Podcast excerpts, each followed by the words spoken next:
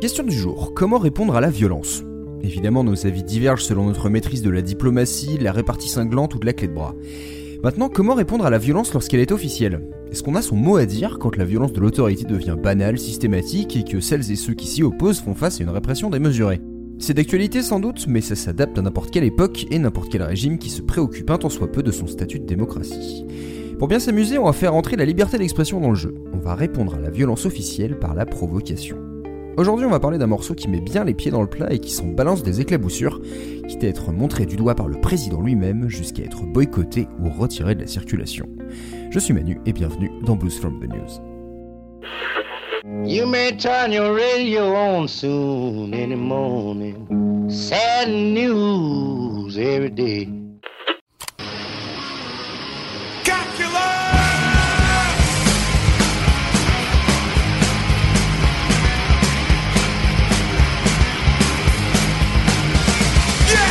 Cette chanson est introuvable.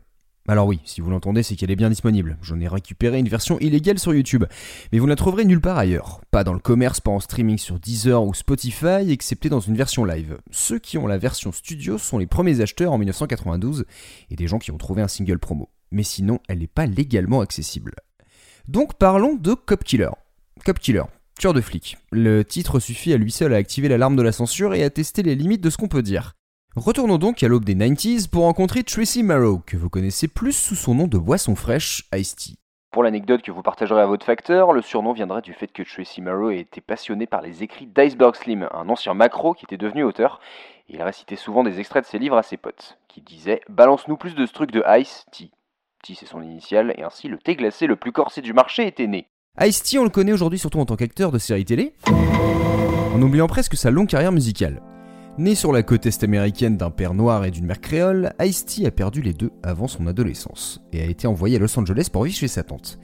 Inscrit au lycée de Crenshaw, il se retrouve au milieu d'une guerre de gang naissante entre les Crips et les Bloods au milieu des années 70. Sans en être membre, il est affilié aux Crips. Pas vraiment le choix de toute façon. Alors il survit financièrement à coup de vente de cannabis, de vol d'autoradio, puis décide de s'engager dans l'armée. C'est là-bas que Tracy découvre le hip-hop, et notamment le morceau Rapper's Delight du Sugar Hill Gang.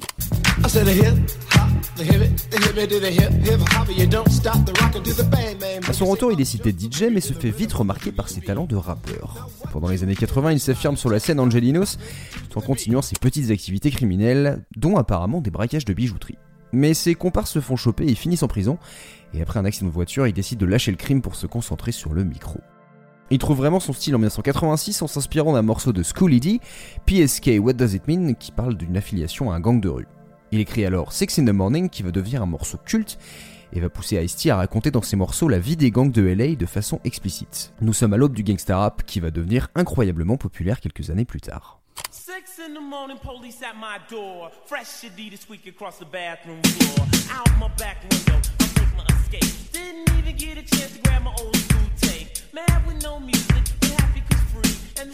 Avec ses albums suivants, Ice-T peaufine son récit fait de mauvais coups, de violence et de sexe sans complexe avec son excès de sexisme, le tout assumé et porté par des productions groovy, dansantes, qui posent les bases d'un style qui se veut cool et fier de lui. La réalité là-dedans est presque inutile, c'est la franchise qui prime. Ice-T s'est créé un personnage sans concession qui dira ce qu'il pense. Après trois opus, il commence à se dire qu'il est devenu prévisible et veut faire autre chose. Ça tombe bien, il a une autre passion dans la vie, le heavy metal.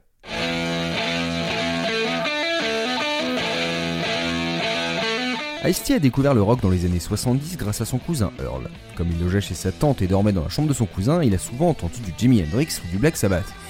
Dans son lycée, il côtoie donc le seul autre noir de son entourage qui écoute du rock, Ernie C. Un guitariste qui n'hésite pas à montrer tout son talent de soliste devant les élèves, et il faut du courage pour faire le malin sur une guitare quand ton bahut est au croisement des guerres de gang. En fait, dès son premier album, Rhyme Pays, on repère qu'il aime les guitares saturées et les batteries bien sèches. On est déjà dans une hybride punk rap.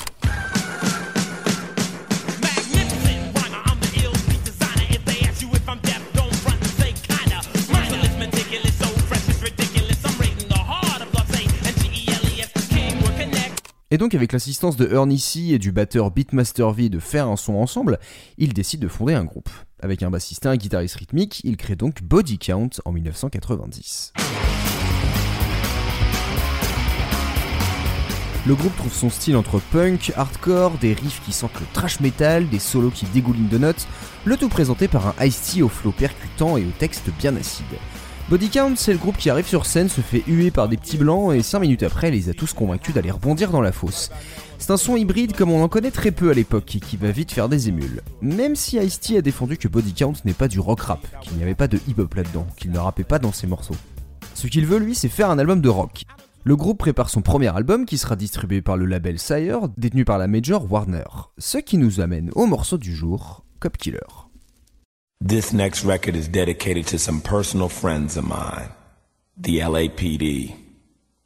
For every cop that has ever taken advantage of somebody, beat them down or hurt them because they got long hair, listened to the wrong kind of music, wrong color, whatever they thought was the reason to do it. For every one of those fucking police, I'd like to take a pig out here in this parking lot and shoot them in their motherfucking face.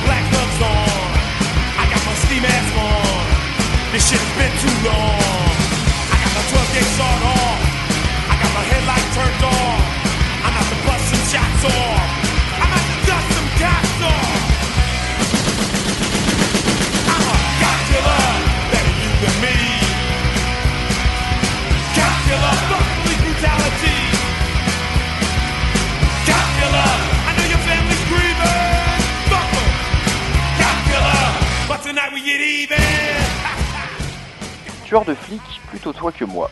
Tueur de flic, nique la brutalité policière. Tueur de flic, je sais que ta famille est en deuil, tant pis. Tueur de flic, mais ce soir on est quitte. Donc Ice-T elle sent très chaud et la raison est simple. Un poulet m'a arrêté pour rien. Sa colère est sincère et les fuck de police qu'il répète pas moins de 16 fois sont autant un hommage au morceau du même nom qu'une façon de pousser ses auditeurs à avoir le courage de dire nique les flics. Alors pourquoi Ice-T a-t-il autant envie de faire la peau à un poulet? Primo, vous vous doutez bien qu'il faut prendre le texte avec un peu de recul. Il ne vise pas un policier en particulier, mais une institution, avec une exagération quasi cartoonesque. On pourrait faire un lien avec l'horrorcore, ce style de rap sombre, souvent macabre, dont j'avais parlé dans notre émission La Tartine. Et d'Ozio, la brutalité et la corruption de la police de Los Angeles, ça fait presque partie de la carte postale de la ville. Je pourrais vous citer plein d'œuvres qui en parlent, mais ce qu'il faut surtout noter, c'est que le morceau a été écrit et diffusé au tout début de l'affaire Rodney King. Le tabassage filmé du jeune afro-américain par la police de Los Angeles en mars 91 a mis en lumière une répression violente, qui n'a rien d'extraordinaire. Le problème a été caché pendant des années, mais les images ont beaucoup de poids. Et la tension va augmenter après le procès et l'acquittement des quatre officiers accusés, ce qui mènera aux fameuses émeutes de Los Angeles en 1992. Quatre ans plus tôt, NWA avait frappé fort avec son Fuck de Police, qui abordait les mêmes soucis de brutalité policière et de délit de faciès. Grosse polémique auprès des flics, lettre d'un agent du FBI, et même une histoire de censure sur une radio australienne qui diffusait le morceau. NWA s'est fait des ennemis, mais ce n'est pas allé beaucoup plus loin. Et en même temps, les deux cas sont assez différents. Il y en a un qui dénonce, l'autre qui menace. Même si c'est pour de faux, l'institution politique et policière n'a pas la même souplesse d'esprit qu'Ice-T. Et comme il dira dans son autobiographie, quand j'ai écrit Cop Killer, je pensais que c'était juste une autre chanson de rock. Vous pouvez me dire que je suis naïf, mais je croyais en tant qu'artiste que tous les sujets étaient légitimes. J'étais une de ces personnes qui pensaient que quand ils disent l'Amérique est le pays de la liberté d'expression, ils étaient sincères. Je pensais que la liberté d'expression faisait que je pouvais dire tout ce que je voulais. Et il va vite constater que ce n'est pas forcément le cas. Au début, selon lui, tout le monde à Warner était content de l'album. Personne n'avait de problème avec ce truc, la vie était presque parfaite. Cop Killer passe même inaperçu quand Body Count la joue en live, notamment au festival Lollapalooza en 1991. Everybody sing along. Dracula, let me hear you.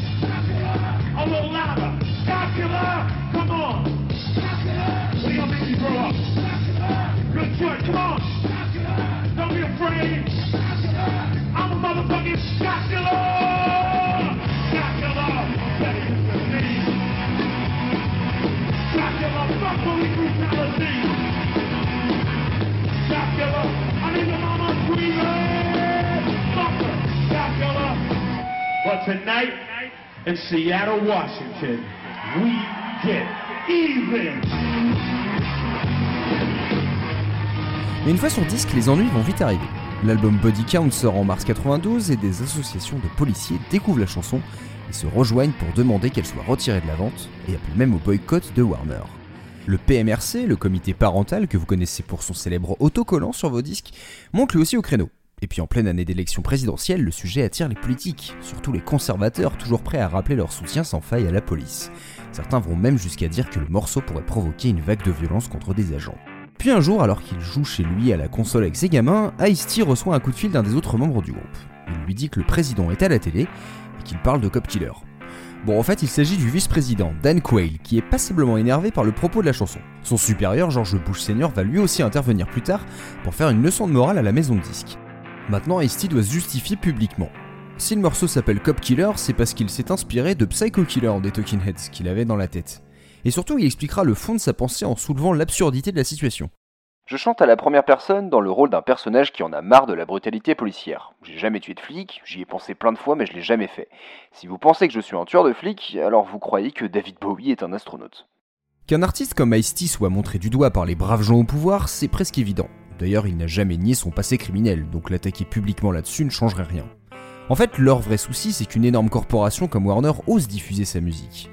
D'ailleurs, le coup médiatique majeur sera offert par Charlton Heston, l'ancien acteur et porte-parole de la NRA, l'association de défense des armes à feu. Lui qui est actionnaire minoritaire de Time Warner profite de leur assemblée annuelle pour délivrer un discours avec récitation des paroles de Body Count, le tout filmé et qui sera même diffusé hors de la sphère privée. I got my brain on hype, tonight'll be your night. Die, die, die, pig, die.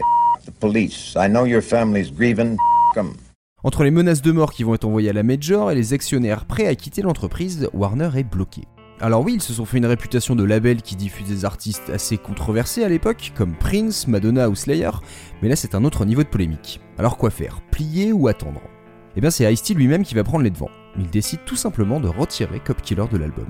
Le disque de Body Count va être distribué dans une nouvelle version en 1993, avec en remplacement un morceau appelé Freedom of Speech, qui est en fait un titre en réaction à l'affaire de Cop Killer, pour défendre sa liberté d'expression. Freedom of speech. That's some motherfucking bullshit. You say the wrong thing, they'll lock your ass up quick. The FCC says profanity, no airplay. They can suck my dick while I take a shit all day. De nombreuses personnes, notamment au sein de la communauté hip-hop, lui reprocheront cette autocensure. Le rappeur symbole de sincérité parfois crue qui laisse tomber son propos et ses principes sous la pression de sa maison de disques. Mais selon lui, il a pris cette responsabilité volontairement. Puisqu'il a écrit le morceau qui pose autant de problèmes, c'est aussi lui qui décide de le retirer. Pour Ice-T, la controverse avait ses limites, elle apportait plus de coûts que de bénéfices. Body Count était sous contrat pour deux autres albums, mais il était devenu clair que Warner ne pouvait plus continuer à les diffuser. Le groupe allait donc continuer son aventure ailleurs, en l'occurrence chez Virgin. Avec le recul, il dira Voilà ce que j'ai appris. Oui, vous avez le droit de dire ce que vous voulez en Amérique, mais vous devez être prêt pour les conséquences de ce que vous dites. Quand j'ai gueulé Cop Killer, je m'attendais pas à retomber. J'ai insulté des rappeurs pendant des années, ils ont fait que dalle. Puis j'insulte les flics et ils me sont tombés dessus comme aucun gang que j'avais rencontré dans ma vie. Puis Charlton Heston, Tipper Gore et le président des États-Unis me sont tombés dessus. Cop Killer a donc été sacrifié pour sauver la carrière de son auteur et de son distributeur. C'est un cas d'école pour la prochaine fois qu'on vous parle de cancel culture. Sauf que la victoire des opposants sur le moment n'a servi qu'à rappeler leur pouvoir, pas tellement à discréditer le message de Body Count. Ceux qui niaient déjà avant les violences policières n'ont pas changé d'avis après. Mais par contre, un large public est de plus en plus sensibilisé à la discrimination des minorités, qui sont les premières cibles de la répression policière. Le rap et notamment le gangsta rap ont poussé la jeunesse innocente à se familiariser avec le mode de vie d'une partie de la population, le tout présenté en mode brut mais glamour. Mais par contre, en faisant le choix du rock, du métal, Ice-T et ses potes ont à la fois rappelé le rôle fondamental des Afro-Américains dans ce genre et atteint les petits blancs dans leur envie de violence face au système. Le propos extrême, la musique hardcore, ça a permis de mettre dans le crâne des gens des enjeux politiques. Cop Killer, c'est la grosse claque qui est là pour faire réagir, pour nous pousser à comprendre d'où vient l'envie de tuer un flic. On n'est pas dans le délire morbide bas du front, mais bien dans l'envie de mettre un vrai problème systémique sur la table. Et puisqu'avec les autorités il n'y a pas discussion, alors autant essayer la provocation. C'est souvent le seul moyen de toucher une large population qui n'a aucune conscience d'un problème. 30 ans après, Cop Killer est donc caché à la marge, mais son propos n'a jamais perdu de son poids. Tout simplement parce que les politiques répressives n'ont jamais cessé, ont été de plus en plus visibles, assumées, expéditives et plus seulement réservées aux quartiers pauvres. La haine pour l'autorité policière ne vient jamais de rien. Nos dirigeants peuvent bien nier dénigrer ou censurer, de toute façon le message est passé. Merci d'avoir écouté ce 20 e épisode de Blues from the News. S'il vous a plu, pensez à nous le dire et à le partager autour de vous. Ça fait longtemps que je l'ai pas précisé, mais vu le sujet, je le rappelle, cette chronique est bien là pour donner de la perspective, à chacun de savoir apprécier la forme et le fond, qu'on soit d'accord ou non. Et d'ailleurs, je vous conseille fortement d'aller écouter Cop Killer pour vous faire un avis sur le morceau. Vous pouvez bien sûr nous suivre sur les réseaux, Twitter, Instagram, Facebook, et nous rejoindre sur Discord pour parler du podcast et de musique en général. Si vous avez l'envie et la possibilité de soutenir notre travail, vous pouvez aussi vous abonner à notre page Patreon dès 2 euros. En rejoignant nos gentils contributrices, que je remercie une nouvelle fois, vous aurez le droit à des infos en avance, des bonus et même une surprise, le prototype d'une nouvelle émission. Si vous voulez en savoir plus, le lien est aussi dans la description de l'épisode. On se retrouve le mois prochain pour le 21 e épisode de Blues from the News. Bonne digestion et à très vite.